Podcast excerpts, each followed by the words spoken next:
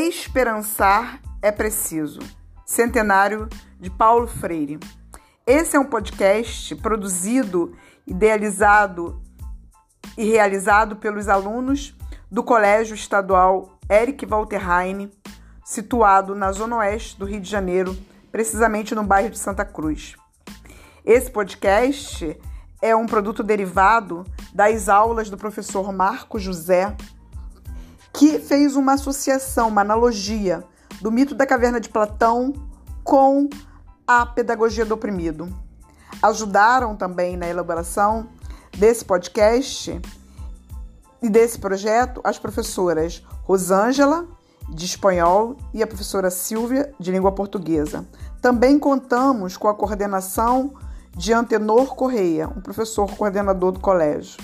Além disso, gostaríamos de agradecer toda a equipe diretiva e todos os alunos e alunas que participaram desse projeto com muito amor e carinho. Deixamos para vocês escutarem agora tudo o que foi realizado. Prestem atenção, porque nunca tínhamos imaginado que o mito da caverna de Platão tem tudo a ver com a pedagogia do Paulo Freire e com a educação como prática para a liberdade.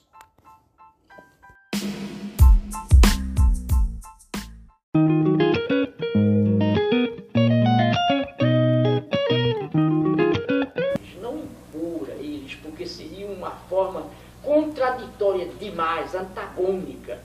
Ah, é, é você fazer democracia no porrete. Quer dizer, não é possível você fazer democracia eh, batendo, batendo nas pessoas que preferem não ser democratas. Quer dizer, não pode. Você tem que, você tem que convencer. É, no fundo, no fundo é uma fazer esse trabalho pedagógico democrático no Brasil é, implica uma certa fascinação.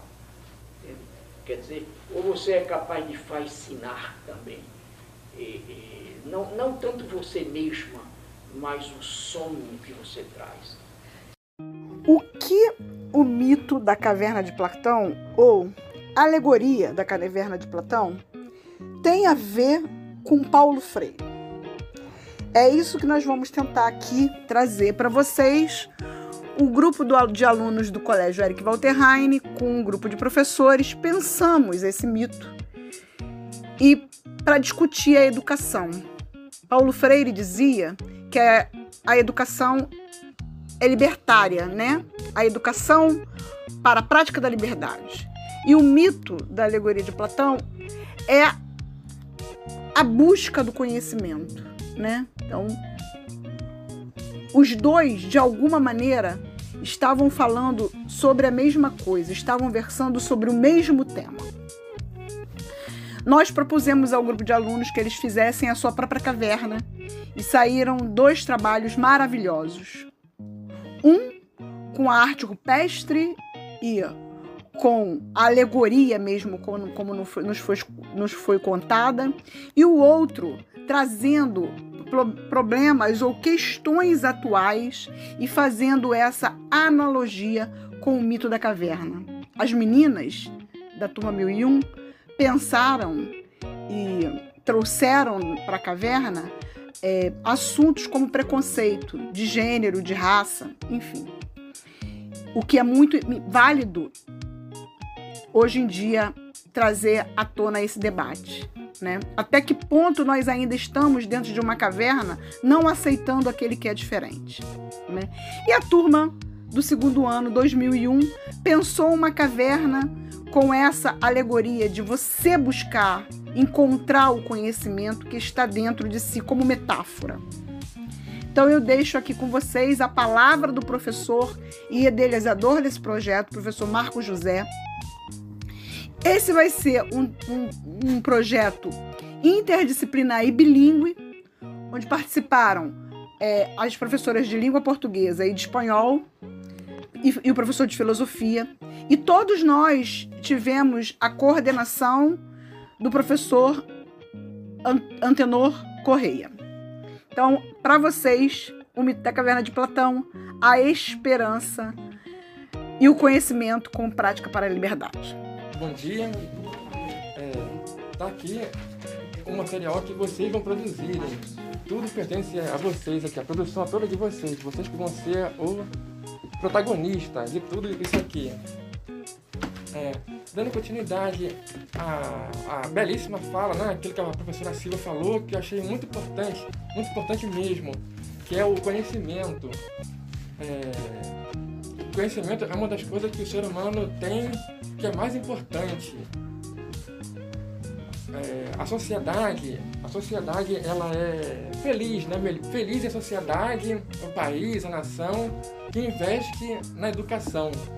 Educação é prosperidade, educação é tudo. E educação é esperança. Educação é esperança. Aí eu fiz um textozinho do Paulo Freire relacionando a a educação com a esperança. É. Educação é esperança. O textozinho que eu fiz aqui. O opressor, o que, que é? é? O opressor. Uma das coisas que o opressor mais deseja. Opressor é aquilo que está na sociedade. A sociedade, ela muitas das vezes oprime a gente, sem a gente saber. Muitas das vezes as pessoas estão dentro da caverna, igualzinho aquele mito da caverna que está ali, né? Que é o projeto que vocês vão fazer. A pessoa está dentro da caverna, mas não sabe que está na caverna. Pensa que a única realidade é aquilo que está ali na frente, aquela sombra. Aí um textozinho que eu fiz assim: O opressor retira do oprimido a esperança. O, o, o que o opressor mais deseja é retirar do oprimido. Oprimido seria aquela pessoa que está dentro da caverna é retirar dali a, a ideia de esperança e a ideia de conhecimento também. Esse é o principal desejo do opressor. Que Paulo Freire ele usa muito essas, essas palavras: opressor, oprimido, esperança. Então é isso. Uma das coisas que o opressor mais faz é retirar do oprimido a esperança. E a, a, palavra esperança é uma belíssima palavra. Esperança tem a ver com dias melhores, com ação, energia, força. E é justamente isso que o opressor deseja: tirar da gente as nossas forças, nossas ações. O opressor quer manter a gente o tempo todo dentro da caverna, fazendo a gente acreditar que a única verdade são aquelas sombras, aquilo ali que está sendo projetado na caverna. Mas não, mas não, nada disso. E Paulo Freire, ele fala uma coisa é muito bacana. A esperança é libertadora. Com a esperança, aquele que é oprimido vê a oportunidade de dias melhores. A esperança é tudo. Sem a esperança, o, aquele que é oprimido ele não vai ter a, a ideia de um dia melhor.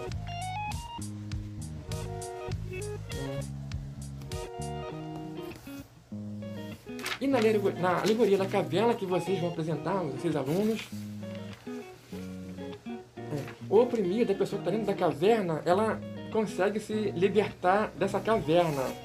E quando ele se liberta da caverna, uma das coisas que eu acho também mais bonita nessa alegoria da caverna é que o, o oprimido ele sai da caverna, ele fica fora da caverna e ele volta, ele entra na caverna de novo para poder dizer para os seus companheiros que fora da caverna existe realidade, existe beleza, a beleza da natureza, do sol. E infelizmente as pessoas que estão dentro da caverna vai querer agredir o seu, a pessoa que foi lá tentar libertar a eles. E também fazendo uma relaçãozinha com a natureza, tem aquela a árvore cortada, não é isso? a árvore cortada, o tronco da árvore. Quando se corta a árvore, depois de alguns dias, alguns tempos, novamente vai nascer lá um brotinho e a árvore vai crescer e vai se tornar mais forte do que era antes. Então é isso aí, meu rápido, rápido texto. Tudo agora fica com vocês. Vocês é que vão desenvolver tudo isso. A gente vai debatendo, dialogando esses assuntos. Valeu, obrigado.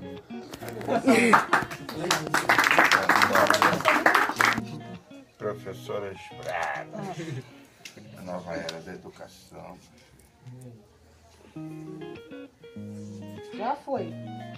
Tá o saco também não. foi? Cadê? Vê aí como é que ficou.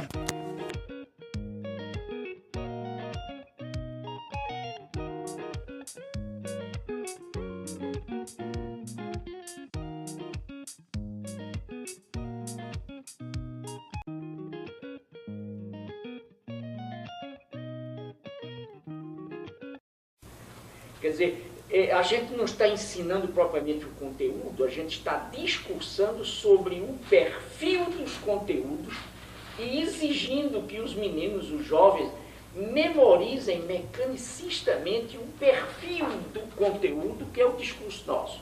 Então, nós fazemos um discurso em, em favor da maior abertura da escola, da democratização da escola, da superação do elitismo, do autoritarismo da escola. Portanto, fazemos um discurso tido como teórico e, e, em favor da, da maior abertura da escola. Mas, na prática, nós continuamos autoritários. Então, o que acontece é o seguinte, é que há uma inconsistência entre o que dizemos e o que fazemos.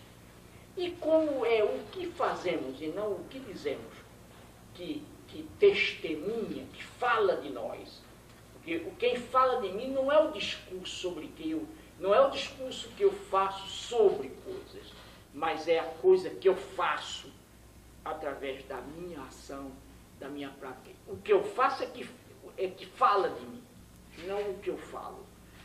Ora, aí então só tem uma saída, é dizer que na prática a teoria é outra coisa.